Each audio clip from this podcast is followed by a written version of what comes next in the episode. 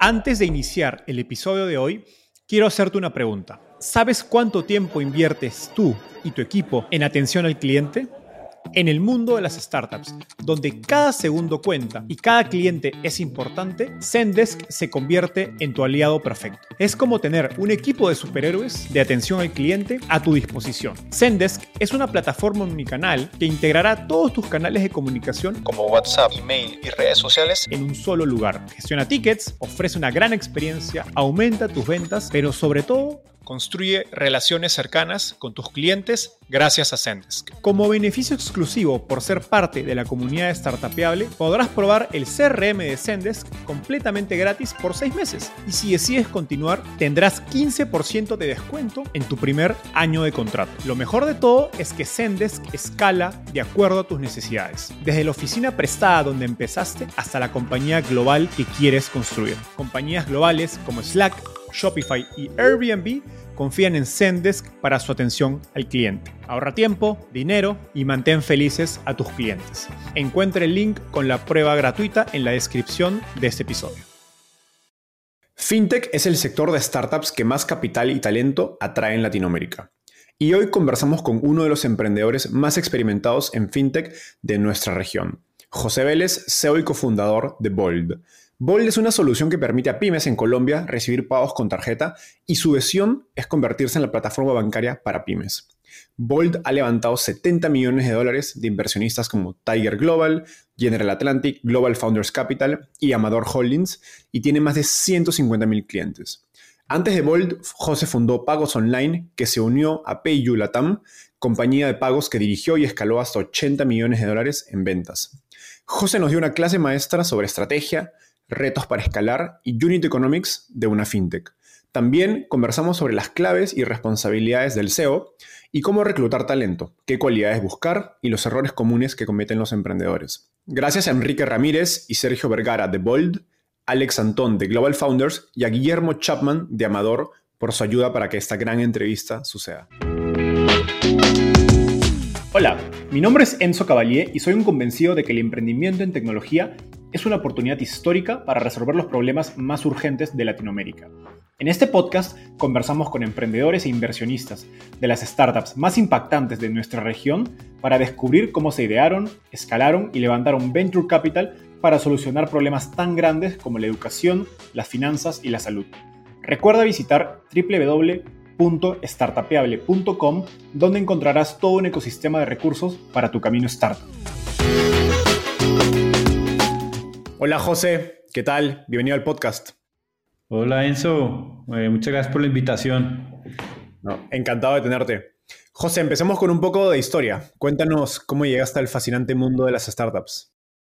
Por, por mi gusto por la tecnología, es como, como el resumen rápido desde muy joven me, gustaba la tecnología, aprendí a programar estando en el colegio y como que los negocios de tecnología se me fueron dando naturalmente por ese gusto por la tecnología. Entonces arranqué, arranqué primero armando y vendiendo computadores en esa época. Eso ya hace mucho tiempo, 25 años tal vez. Los computadores de marca eran muy costosos, entonces compraba los pedazos en Bogotá, pues en un sitio en donde uno compraba los, las partes de los computadores, los armaba y los vendía.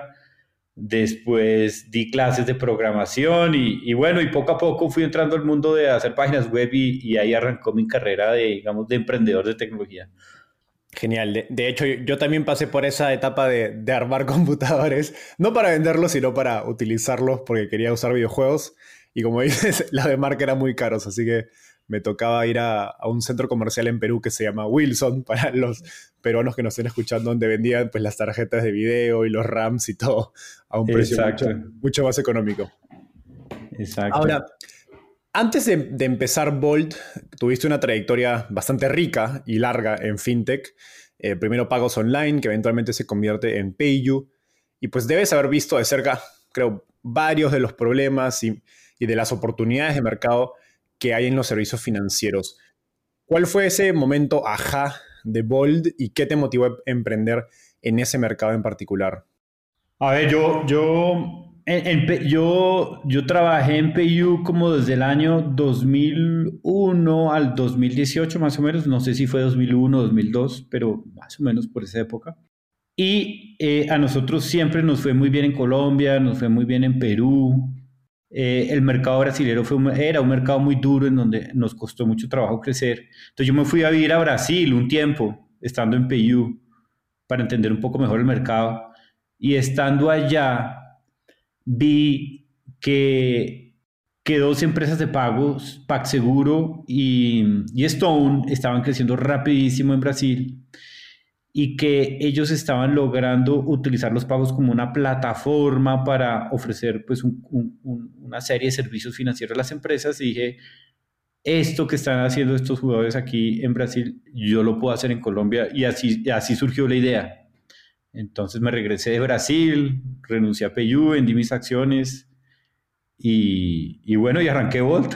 Ahí mismo lo arranqué, no tuve, yo decía que me iba a tomar un año sabático y, tuve como dos semanas sabáticas nomás. Me arrepiento un poquito de eso, pero bueno, aquí estoy otra vez. Como, como mencionas, te, tomaste inspiración de, de Stone Pagamentos eh, y de Pack Seguro, que bueno, hoy día son compañías enormes en, en fintech en Brasil. Cuando estudias la, trayectoria de, estas compañías fintech, que de algún modo sirven de inspiración, ¿en qué te fijaste? ¿Cuáles son esos aspectos clave del negocio o, su estrategia que, definen el éxito de una fintech? Pues cada una tiene su, digamos, su sabor diferente. Es como McDonald's y, no sé, Burger King. Son hamburguesas, pero cada una tiene su, su sabor peculiar. Em, lo que pasaba en Brasil es que el mercado había sido dominado tradicionalmente por, digamos, por los incumbentes, por los bancos, y estaban como en una situación de comodidad. Y eso fue lo que permitió que entraran pues estas empresas. PagSeguro entró con una estrategia de adquisición digital de, de, pequeños comercios, de comercios muy pequeños, incluso lo que se llama micro merchants, microempresarios.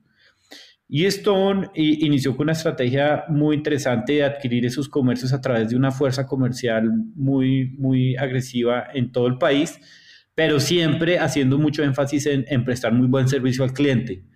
los incumbentes de alguna manera daban por hecho los negocios porque los bancos les mandaban los clientes. Entonces, ellos eran más empresas proveedoras de tecnología de los bancos que, que empresas, pues digamos que que sudaran de verdad sus, sus clientes y, eso fue lo que generó la oportunidad de estos nuevos competidores. Y cuando, digamos, mirando en retrospectiva y, digamos, de algún modo tomándolo como ejemplo hacia qué cosas debes construir en Bolt, qué cosas clave crees que hicieron esas fintech que los llevaron hacia, hacia donde están hoy? Pues yo creo que nosotros somos un híbrido, un híbrido de esas dos empresas. Le aprendimos a las dos.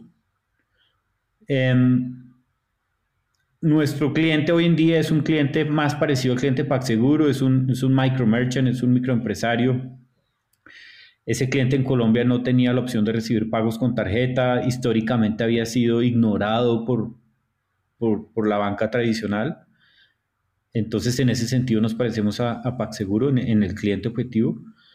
Pero también descubrimos que en Colombia esos clientes todavía no están tan listos para comprar digitalmente. Ellos se informan digitalmente, ellos utilizan Facebook, WhatsApp y demás, pero muchos de ellos todavía no están listos para comprar una solución de servicios financieros por Internet. Entonces no tenemos, nosotros tenemos una fuerza comercial prácticamente de 300, 300 personas que, que, sale a la calle a adquirir sus clientes. Entonces en ese sentido somos parecidos a, Stone. Entonces somos un híbrido como muy propio a, las circunstancias colombianas y, yo creo que eso es pues eh, eh, en buena medida lo que ha permitido que crezcamos tan rápido. Genial. A partir de tu experiencia en PayU y un poco conectándolo con, esto que, hablamos, ¿qué es lo más difícil de, escalar una fintech y, qué aprendizajes han sido clave para construir Bold? Uy, eh, esa pregunta tiene como diferentes ángulos. Yo diría que hay un ángulo estratégico y es creo que las empresas fintech exitosas son aquellas, o lo que tienen muchas fintechs exitosas son las que encuentran un público objetivo muy claro y ese público objetivo em, y, le logran prestar un muy buen servicio. en, en a lo último, bueno, no lo último, pero digamos en, los últimos 10 años de PayU, por decirlo de algo así, nosotros vimos muy claramente que existían comercios internacionales que querían vender en América Latina y que no estaban muy bien servidos.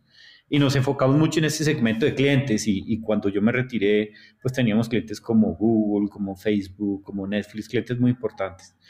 Em, entonces yo diría que es eso. Y en Bolt, pues eh, ahora tenemos un cliente completamente opuesto, pero estamos muy enfocados en el microempresario que está subatendido, que, que le costaba mucho trabajo adquirir las soluciones de pago. Y creo que eso es fundamental porque en el mundo de, por lo menos en el mundo de pagos, el mundo de pagos es tan enorme que si uno por, no escoge por dónde arrancar, es difícil crear una empresa rentable y, muy exitosa. Eh, yo alguna vez conocí en Brasil una empresa que se llama eBanks, que hoy en día es uno de los unicornios. Y yo el día que los conocí inmediatamente supe que iban a ser exitosos porque tenían una, una claridad absoluta de quién era su cliente ideal y tenían absolutamente todos sus procesos y todos sus servicios diseñados para prestarles un muy buen servicio. De hecho, de, de, digamos, de las empresas que yo más he aprendido ha, sido de ellos. En, esa línea, ¿cómo eliges ese segmento, digamos, claro para, empezar? Yo, creo que uno lo tiene que ver. Yo creo que esto no es un trabajo de, escritorio, por lo menos no 100%, sino uno lo tiene que sentir. Entonces, por ejemplo, en Peyu nosotros empezamos a darnos cuenta que, que los comercios internacionales nos buscaban para procesar pagos. Y hablando con ellos empezamos a entender las necesidades y vimos claramente que se iba a abrir una oportunidad muy grande de mercado ahí. Eh, y con, con, con, el tema de los microempresarios, pues sucedió algo muy similar, ¿no? De golpe, viendo, viendo el éxito de, de Clip en, México, viendo el éxito de PagSeguro, Stone, de Mercado Pago en Argentina, eh, pues eso nos llevó a pensar que ese mismo éxito existía en Colombia y, y nosotros lo que hicimos antes de arrancar es que contratamos, hicimos un primer estudio de mercado muy sencillo y es que le pagábamos a algunos microempresarios o a algunos empresarios, digamos, en unas pymes para que sacaran su, su solución de pagos con los incumbentes y ratificamos que era una tortura. En el mejor de los casos se demoraron 25 días hábiles desde el momento en que le pidieron al banco recibir pagos con tarjeta hasta que lo pudieron hacer. Y hoy en día en Volt un microempresario puede empezar a recibir pagos en media hora desde que lo contacta un ejecutivo comercial. Entonces, eh, digamos, e, esa oportunidad la verificamos y, existía definitivamente en Colombia. Genial. En el modelo de negocio de Bolt ganas relativamente poco por cliente, creo que es menos de, de 1%, digamos, como fuera, digamos, de las comisiones, digamos, neto, de las transacciones que pasan por su plataforma. Y por ende, para construir un negocio grande necesitas muchísimo volumen. Y, y, y por otro lado, tengo entendido que ya tienen una participación importante del segmento del mercado que, están atendiendo en Colombia. En este contexto, explícanos cómo funciona, los unit economics de este modelo de negocio y cómo es que puedes construir un negocio tan masivo generando aparentemente tan poco por cliente. Bueno, el, modelo de negocio de, de, las empresas de pagos es un modelo de negocio similar, por ejemplo, a un software as a service en el sentido de que se hace una inversión grande al principio para adquirir un cliente eh, y ese cliente genera unos ingresos recurrentes a lo largo de su vida con la empresa y, eso, y esos ingresos, si uno presta un buen servicio, y esos clientes, si uno presta un buen servicio, tienden a durar bastante con uno. Entonces lo que nosotros hacemos es una inversión inicial grande en adquirir el cliente le ganamos poquito por transacción, pero esos clientes procesan pues cierto número de transacciones y, pueden vivir con nosotros incluso años enteros.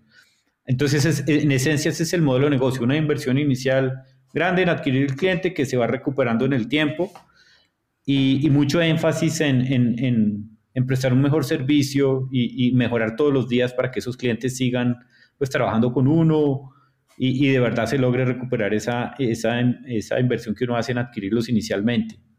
Ahora, dado que es un producto que por la naturaleza que nos explicas tiene tanta retención, esto a futuro entiendo que abre muchas por oportunidades o líneas de negocio. Cuéntanos un poco más de cómo es esa visión de, digamos, de Bolt que te he escuchado decir que es como ser un banco digital para microempresarios y cómo se conecta, digamos, con, la data o comportamientos que puedes ir identificando en el corto plazo a partir de esta relación de la terminal de pagos.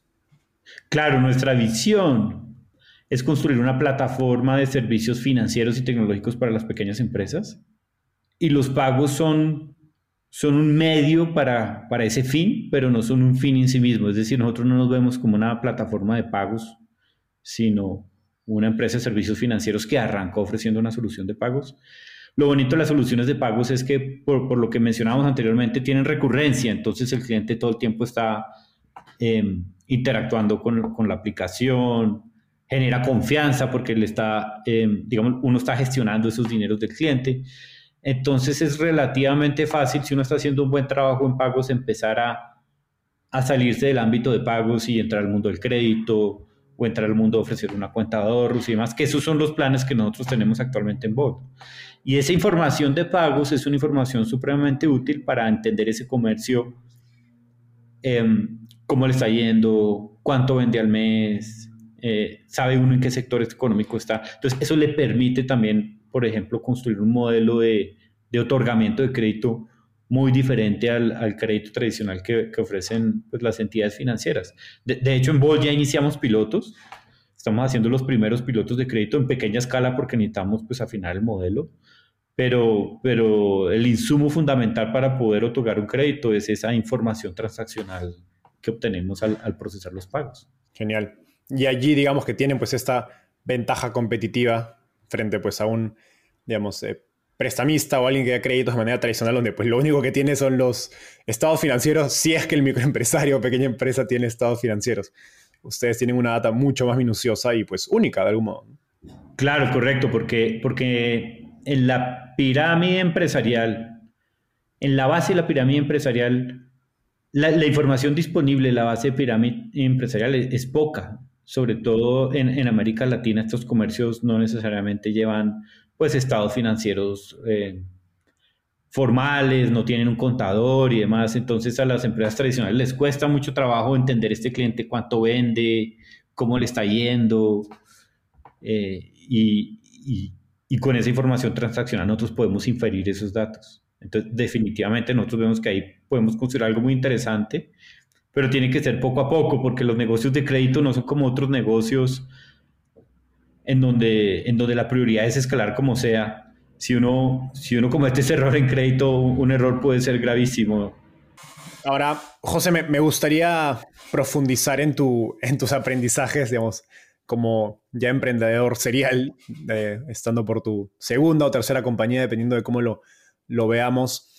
A partir de la, de la serie A o B de, una, startup, pues estas, estas compañías dejan de ser una startup de algún modo para empezar a convertirse en una compañía o empresa más estructurada. Para el fundador, esto implica usualmente dejar el sombrero de, digamos, de, emprendedor y convertirte en un, en un, CEO o en un CEO. Tú ya pasaste por este proceso un par de veces. ¿Cuáles son las responsabilidades de un CEO y cómo evolucionan a medida que la compañía pasa de una etapa, digamos, de validación a una etapa de escalamiento? Yo creo que la principal diferencia es que cuando uno está arrancando una empresa, pues uno, uno tiene que hacer de todo como fundador y a medida que esa empresa va creciendo, uno lo que tiene que hacer es armar un equipo para que sea ese equipo el que ejecuta, no, no tanto uno. Digamos que ese es el, el mayor reto. Eso, eso implica muchas veces soltar y, y yo creo que el mayor desafío es contratar pues personas muy buenas que sean capaces de pues de asumir esas responsabilidades y, y, hay que ser como muy diligente en, en, estructurar y armar en ese equipo. Y yo creo que los mayores riesgos es rodearse de personas con las que uno tal vez tenga confianza, eh, pero no necesariamente sean expertas en su tema. Yo creo que, yo creo que ahí es en donde algunas startups se, se descarrilan, ¿no? Uno, oye uno qué tal o X o Y empresa eh, nombró al primo vicepresidente no sé qué, o al amigo del fundador de vicepresidente si sé qué, y, y, eso desmoraliza mucho a los empleados que tienen como una carrera profesional y que también están esperando ascender y que esperan que sus jefes pues sean personas muy, muy conocedoras de la industria muy conocedoras de su tema, por lo menos para, para que les enseñe. Yo creo que esos son los mayores retos. Y, definitivamente montar una startup la primera vez es diferente a montarlo la segunda. Yo creo que son retos muy distintos. En la primera, pues uno tiene que aprender a ser jefe, tiene que aprender a encontrar, entender sin control product market fit y demás. Creo que en la segunda hay unos retos mucho más, diría yo, como mentales que, que en la primera. Y es porque porque uno ya tiene como esa presión psicológica de que ya le fue bien en la primera y tiene que irle mucho mejor en la segunda. Eh, entonces yo creo que ahí el reto es aprender a manejar eso, eso muy bien. Yo, yo, yo, y no es fácil, no es fácil, sobre todo al principio. Eso fue lo que más me costó a mí de montar la, la, la segunda empresa. Yo creo que se me, se, me, se me pasó naturalmente. La verdad es que cuando arrancamos estábamos construyendo la plataforma tecnológica entonces había como mucho más tiempo para pensar, para filosofar. Pero pues ya estamos en full crecimiento y ahora eh, eh, se trata de, pues de que no se nos vaya a pasar la oportunidad. Entonces estoy como mucho más enfocado en el, en el día a día. Creo, creo que pues ese susto inicial de que, de que no fuéramos a, a tener Product Market Fit en la segunda empresa ya pasó porque definitivamente creo que, creo que sí tenemos Product Market Fit y ahorita los retos son un poquito diferentes. Cuando te vas de, PayU tenían más de 400 empleados, facturaban cerca de 100 millones de dólares al año. Hoy diriges un equipo de 500 personas en Bold. ¿Qué, eh, ¿Qué es lo más difícil y lo que personalmente más te ha costado de este proceso de evolución de pues, ser emprendedor a ser SEO? Yo creo que ese curso lo hice en, PayU y es un curso difícil Creo que la graduación del curso la obtuve post-PayU, después de reflexionar. E, entendí muchas cosas que de golpe no entendía en el, en el calor del momento. Eh, eh, eh, en vos yo creo que es un reto distinto. Yo creo que el reto que yo tengo, estamos intentando crear como una, una cultura. Yo, yo siempre he creído que si las personas pasan rico en el trabajo, producen mucho más, básicamente. Entonces siempre promovido una cultura de como que se disfrute el trabajo, de que, de que me guste ir a trabajar. Eh, y el reto que yo tengo es cómo mezclarle a esa cultura una, una búsqueda permanente de la excelencia, de, de, la maestría. Y no es fácil. Yo creo que ese es mi principal reto ahorita. Soy, yo soy muy perfeccionista, muy, muy exigente. Eh, y, y, al ser tan perfeccionista a veces puedo desmotivar a las personas por, porque siempre me enfoco en lo que hay que mejorar y no tanto lo, lo que hemos logrado. Y, intento encontrar un equilibrio entre ser exigente y también celebrar y, y reconocer lo bueno y, y, me cuesta trabajo, lo, lo, lo, admito. Yo creo que ese es mi, mi mayor reto hoy en día. Uh -huh. Genial. Y esto lo, digamos, lo aprendiste post-PayU. Es que yo creo que hay cosas que uno no, yo aprendí, a ver, mi, mi, principal lección post-PayU es que yo me moré mucho en soltar tecnología. Como founder, yo debí soltar tecnología más rápido. Yo estaba muy involucrado en, tecnología porque me gusta mucho y, y, yo vengo al mundo técnico. Entonces, pues hay una inclinación natural a, a meterse mucho en tecnología. Me demoré en soltar. Eso, eso aprendí. En este caso, en, en Bolt, yo prácticamente, pues entiendo lo que estamos haciendo y más, pero yo ya no estoy tan metido en tecnología y creo que ha funcionado muy bien. Me da un poquito de pesar porque añoro, añoro echar código y demás, pero pues ya no, ya no, es, ya no es mi rol, digamos. Eso lo aprendí. Y, y este tema de como encontrar ese balance entre la búsqueda de la, de la excelencia y también como en el, la motivación y demás, creo que es algo que he ido viendo poco a poco, no, no, no puedo identificar un momento puntual en donde lo, lo, vi clarísimo, pero, pero en este momento de la vida pues lo, lo percibo muy bien y lo, lo intento aplicar. En la línea del, de lo primero que mencionas eh, en torno a, a dejar tecnología, te he escuchado decir en entrevistas anteriores que la mejor forma de empoderar pues, a tus equipos es delegándoles tareas que usualmente hace el equipo fundador, que es exactamente lo que has contado. ¿Cómo decides qué tareas debes hacer tú como CEO versus las que debes ir delegando? A ver, pues mi filosofía hoy en día, yo no sé si estoy irá o no en contra de algunas buenas prácticas de gerencia, uh -huh. pero yo intento hacer lo menos posible. Okay. Yo veo que, yo veo que mi rol es más hoy en día mantener la cultura, ayudar a contratar muy buenos empleados, mantener muy buena relación con los inversionistas y dar el norte, ¿no? Hacia, vamos hacia X lado o hacia Y lado, pero no mucho más que eso. Y, y, y el reto es contratar, llamémoslo así, generales que estén conmigo, que sean excelentes en sus funciones. Yo creo que ese es el mayor reto, excelentes en sus funciones de tal manera que ellos, el de tecnología haga muy bien su tecnología, el comercial haga muy bien pues, su gestión comercial y así sucesivamente. Y, y en eso me enfoco, en eso me enfoco. Eh, y lo voy haciendo pues poco a poco, ¿no? Obviamente cuando arrancamos Bolt y no teníamos clientes y demás, pues también era más fácil que yo estuviera un poco más conectado con el día a día, pero hoy en día incluso ya somos más de 650 personas, yo ya no tengo el tiempo y, y, creo que si me metiera mucho, eh, aspiraría la iniciativa de los equipos. Eso es una cosa que uno no, no cae en cuenta, pero es un poquito contraintuitiva y es que a medida que la empresa crece, si uno se mete mucho en la gestión del día, del día de la empresa, lo que hace es chuparle la responsabilidad a las personas, la iniciativa, y, eso también los desmotiva.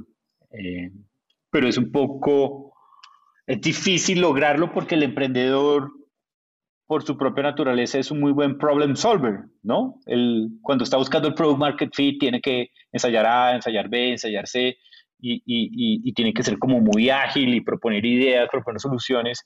Y a medida que la empresa crece, tiene que soltar un poquito eso y, delegar a que los demás sean quienes buscan la solución a los problemas y demás. Y, es difícil adaptarse a eso. Me, cuesta, me cuesta, pero, pero lo, lo hago conscientemente.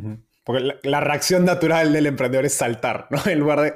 Claro. Que me quedo atrás a ver cómo el equipo se, se anima a resolverlo. Ahora, e, en torno a priorización de tiempo, ¿cómo balanceas tu, tu tiempo entre pues, construir, reflexionar, pensar en el futuro y pues reaccionar a las necesidades del, negocio en el, corto plazo? Pues yo no le dedico mucho tiempo a reflexionar y pensar en el, en el día, así que me siente a filosofar y mirar al techo a ver qué se me ocurre. Em, la mayor parte mía se va, a ver, la buena parte mía se va en contratación. Buena parte mía se va en contratación. Estamos armando, digamos, llamémoslo así, la tercera línea de mando y, creo que ha asistido a prácticamente, no, ha asistido a todas las entrevistas de las personas que hemos contratado y, todos los días tengo entrevistas, todos los días. Somos muy exigentes en la contratación. A todos los candidatos les hacemos un caso que tienen que preparar, tienen una semana para prepararlo. Em, y nos tomamos el tiempo pues de, de oír el caso, analizar el caso y demás. Entonces estamos haciendo un esfuerzo muy grande por traer gente muy pila de tal manera que, pues que sean ellos quienes toman las decisiones y, quienes hacen que las cosas pasen. Uno ya, como gerente de una empresa con, este número de empleados, uno mismo ya no puede hacer que las cosas pasen, muy poco. Tienen que ser otras personas los que lo hacen. En, esa línea, cuando una compañía crece tan rápido como Bold, ¿Qué cualidades buscas en, los ejecutivos que se unen a tu compañía y, qué preguntas revelan esas cualidades? Pues lo que nosotros buscamos es personas alineadas con nuestros valores, con los valores de la empresa. Entonces, por ejemplo, un, valor muy importante para nosotros es la maestría, lo que hablábamos de la búsqueda de la perfección. Entonces, en el, caso nos fijamos mucho en eso, ¿no? cómo prepara un caso, si es claro lo que está explicando, si está bien presentado, si tiene o no tiene errores de ortografía, etc. A ver, nos enfocamos mucho más en, las habilidades de la persona mm, y no le damos tanto peso, aunque sí le damos, a la experiencia. Pero, pero creo que muchas empresas cometen el error de darle más peso a la experiencia que las habilidades. Nosotros le damos más peso a las habilidades que la experiencia. Por ejemplo, pues hacemos test de aptitudes absolutamente todos los empleados pasan por un test de aptitud, incluso un vicepresidente, que es un poco raro, a veces se siente incómodo pedirle a un vicepresidente que haga un test de aptitud, pero, pero creemos mucho como la meritocracia, entonces hacemos eso. Y eso es lo que buscamos, y gente que trabaje bien en equipo, no, uno de nuestros valores es la maestría, ya lo hablamos, otro, otro valor muy importante para nosotros es trabajo en equipo, entonces personas frescas, descomplicadas, que lleguen a enseñarle a sus, a sus, eh, eh, digamos, a sus subalternos, no, no que los traten como, pues como si ellos fueran un general y ellos unos soldados rasos. Entonces, intentamos alinear mucho el proceso de contratación con los valores, ese, esa sería la respuesta. Vale. ¿Por qué es un error priorizar experiencia? Porque porque, porque en últimas uno está innovando, en últimas uno está innovando y para innovar hay que salirse como de la caja y hay que, hay que, hay que trabajar con lo que se llaman como los, con first principles, con, con pensamiento crítico, que es otro de nuestros valores, ¿no? Como todo el mundo lo ha hecho así los últimos 20 años, venga, porque no lo hacemos distinto. Y, y, si la persona ya está muy enfrascada en que así se hacen las cosas y, y, y es porque sí, eh, es difícil innovar, entonces por eso le damos eh, más relevancia a las aptitudes que, al, que a la misma experiencia. Genial. Ahora, bueno, yo la última vez que, leí el dato, Bolt llevaba 500 empleados, ahora nos, me mencionas que llevan 650, así que es evidente que están creciendo rápido y están, digamos, eh, contratando una velocidad también alta y bueno, y va de la mano con que nos mencionas que buena parte de tu tiempo la pasas en entrevistas y viendo los procesos de contratación. ¿Cómo digamos, equilibras entre pues, la velocidad para contratar, no sé, cuánto tiempo es lento, cuánto tiempo es demasiado tiempo, versus pues, un poco el, esfuerzo, la atención que necesitas para evaluar que un candidato sea indicado? La verdad es que no, no hemos comprometido la calidad por el tiempo. Entonces seguimos buscando hasta que aparezca el candidato que pensamos que es el correcto. Sobre todo, sobre todo a nivel como directivo, es decir, las primeras líneas de mando. Em, si uno contrata un buen jefe, esa área mejora. Y si uno contrata un mal jefe, esa área empeora. Y eso es, suena, suena medio bobo y medio muy sencillo, pero es muy cierto. Entonces, no, por ejemplo, hay algunas posiciones que llevamos meses buscando, no hemos logrado dar con la persona y somos pacientes. Eh, eh, y, en esas estamos. Si no, no, no, sacrificamos calidad por agilidad en eso. Y hay diferencias entre roles. O sea, me imagino que un rol, digamos, como vicepresidente, digamos, el riesgo es mucho, digamos, el riesgo de contratar a la persona equivocada es mucho mayor frente a una persona que de repente es un, no sé, mando medio o una persona junior, etc. Y ahí ajustan el tiempo según ese tipo de, riesgos, digamos, del perfil eh, que se está buscando. No tanto, no, la verdad no. Yo creo que hay dos dimensiones que uno, en las que uno puede como que puede utilizar para evaluar a los candidatos. Hay una dimensión que es como la dimensión de qué tanta experiencia, qué tanto seniority, qué tantos problemas ha habido una persona. Eso es una dimensión. Y hay otra división que es como qué tan talentosa es esa persona. Entonces el, sacrificio a veces puede ser en que traemos una persona muy talentosa, pero el golpe no tiene tanta experiencia. Em, pero no, nunca sacrificamos el talento. Tal vez sacrificamos algo de, de, experiencia para el rol, ¿no? Eh, antes les decía que, que preferimos habilidades sobre experiencia, pero no es que vamos a contratar a un vicepresidente que jamás haya dirigido un equipo. No, no podría, pero tampoco es que estemos buscando a alguien que lleva haciendo 30 años lo mismo. Yo creo que el sacrificio es más por ese lado, es decir, tal vez darle la oportunidad a personas muy talentosas, muy jóvenes, eh, que van a requerir mucho acompañamiento, ese sería el sacrificio, pero nunca sacrificar en, en talentos, en habilidades, no, no, después se arrepiente uno. Finalmente, ya para ir cerrando este, este segmento, ¿qué errores graves o qué otros errores graves ves cometer a emprendedores al momento de reclutar? Lo que yo decía hace un ratico que hay que tener cuidado de no meter mucho primo, mucho amigo. Matar la meritocracia en la empresa a medida que escala es, es un error grave. Yo creo que eso es, eh, que ser muy cuidadoso de no cometerlo. Y uno tiende a rodearse, es normal, de personas con las que uno tenga confianza. El, eh, un poquito el costo es que, es que eso desmotiva mucho más, desmotiva mucho a las personas que tienen como una carrera y tienen una expectativa y, y ven que, que hay un techo al que no van a poder llegar porque, porque hay que ser conocido o amigo. E, eso es terrible, la meritocracia. Y, la otra es que hay que ser exigentes. O sea, hay que, hay que tener un buen ambiente de trabajo y demás, pero eso no significa ser permisivos ni demorarse en, en toma de decisiones y demás. Hay que ser exigentes. Y, y, el que no funciona, pues rápidamente hacer el cambio y no, no, no darle largas.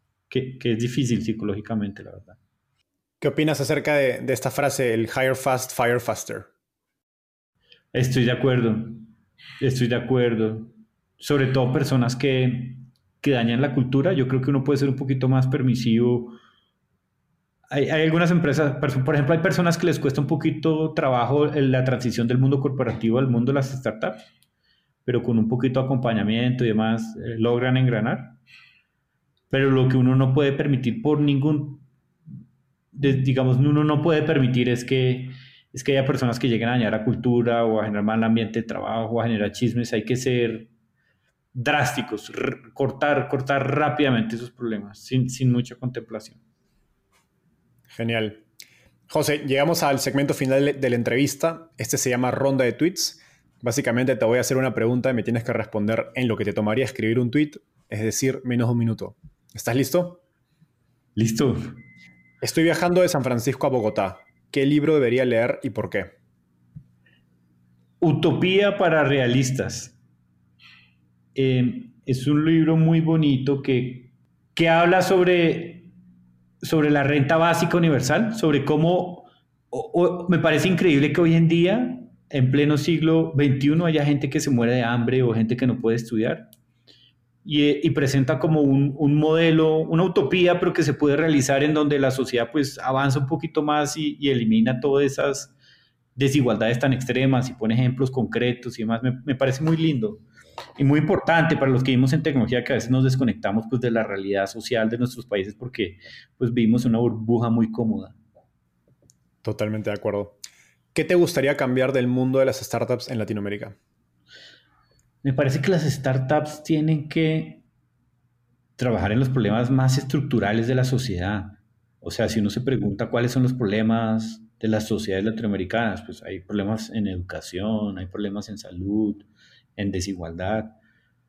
Eh, y, yo no veo suficiente número de startups muy ambiciosas que quieran arreglar esos problemas estructurales, ¿no? ¿Cómo, subimos la calidad de educación de las, de las personas de menos ingresos en, en la región? me parece una, una, idea de negocio increíble que tendría altísimo impacto.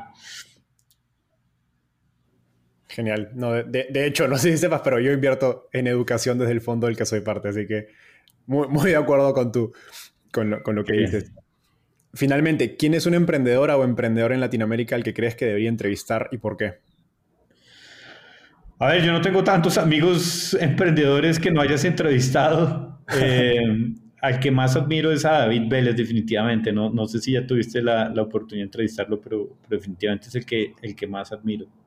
Eh, eh, em, estamos ahí haciendo el esfuerzo de conseguirlo hace un poco más de un año, así que ojalá David escuche esta entrevista y, nos ayude a hacerla, a hacerla realidad. José, eso fue todo por hoy. Gracias por, por darte el tiempo, un gusto conversar. Y a nuestra audiencia nos vemos en un próximo episodio. Bye. Muchas gracias, Enzo.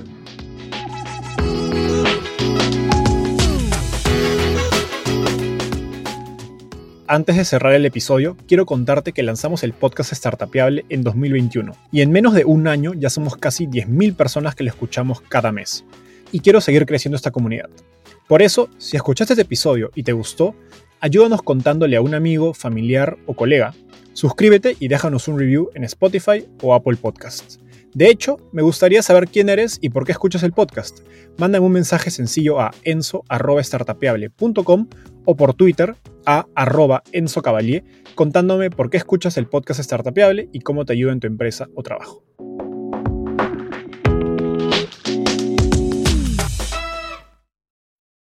Este es un podcast producido por Explora.